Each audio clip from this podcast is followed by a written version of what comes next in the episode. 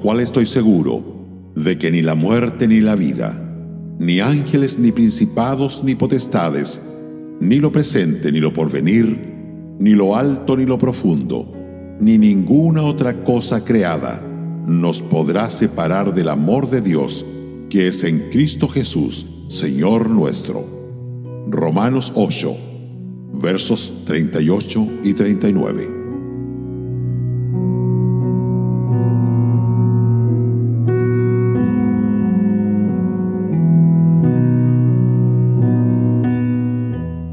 Romanos es una especie de manifiesto cristiano sobre la libertad en Cristo Jesús. Es la declaración más completa y grandiosa del Evangelio que encontramos en el Nuevo Testamento. Proclama nuestra libertad de la ira de Dios, que se manifiesta contra toda impiedad, de la muerte y el temor a la muerte, del sufrimiento. Romanos 8 es uno de los capítulos más conocidos de la Biblia. Después de describir los principales privilegios de los creyentes, paz con el Señor, unión con Cristo, libertad de la ley y vida en el Espíritu. Guiado por el Espíritu del apóstol, se eleva a alturas sublimes y hace un recorrido por el propósito y plan global del Señor desde la eternidad pasada hacia la eternidad por venir. Comienza con cinco convicciones inconmovibles, verso 28. Dios está obrando en nuestra vida. Obra para el bien de los suyos. Obra en todas las cosas.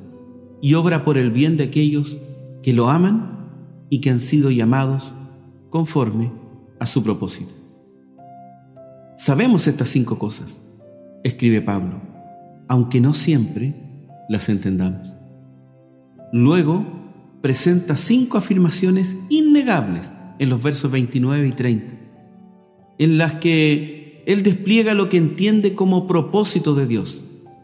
Se refiere a los que pertenecen a Dios por su anterior conocimiento, lo cual significa que los amó, a quienes predestinó a ser conformados a la semejanza de su Hijo, a quienes también atrajo hacia sí por medio del Evangelio, a quienes justificó y finalmente glorificará. Debido a su certeza declara en tiempo pasado algo que sucederá en el futuro.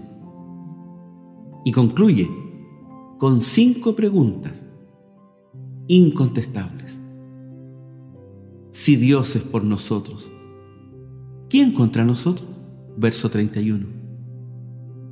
El que no escatimó ni a su propio Hijo, sino que lo entregó por todos nosotros ¿cómo no nos dará también con Él todas las cosas? Verso 32. ¿Quién acusará a los escogidos de Dios? Dios es el que justifica. Verso 33. ¿Quién es el que condenará? Cristo es el que murió. Más aún, el que también resucitó, el que además está a la diestra de Dios, el que también intercede por nosotros. Verso 34. ¿Quién nos separará del amor de Cristo? Verso 35. En un mundo inestable, estas 15 certezas sobre la persona de Dios son urgentemente necesarias. Cuán firme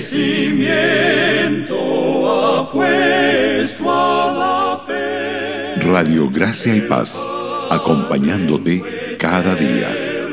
Palabra de amor que más a su pueblo pudiera añadir de lo que en su libro ha dicho el Señor.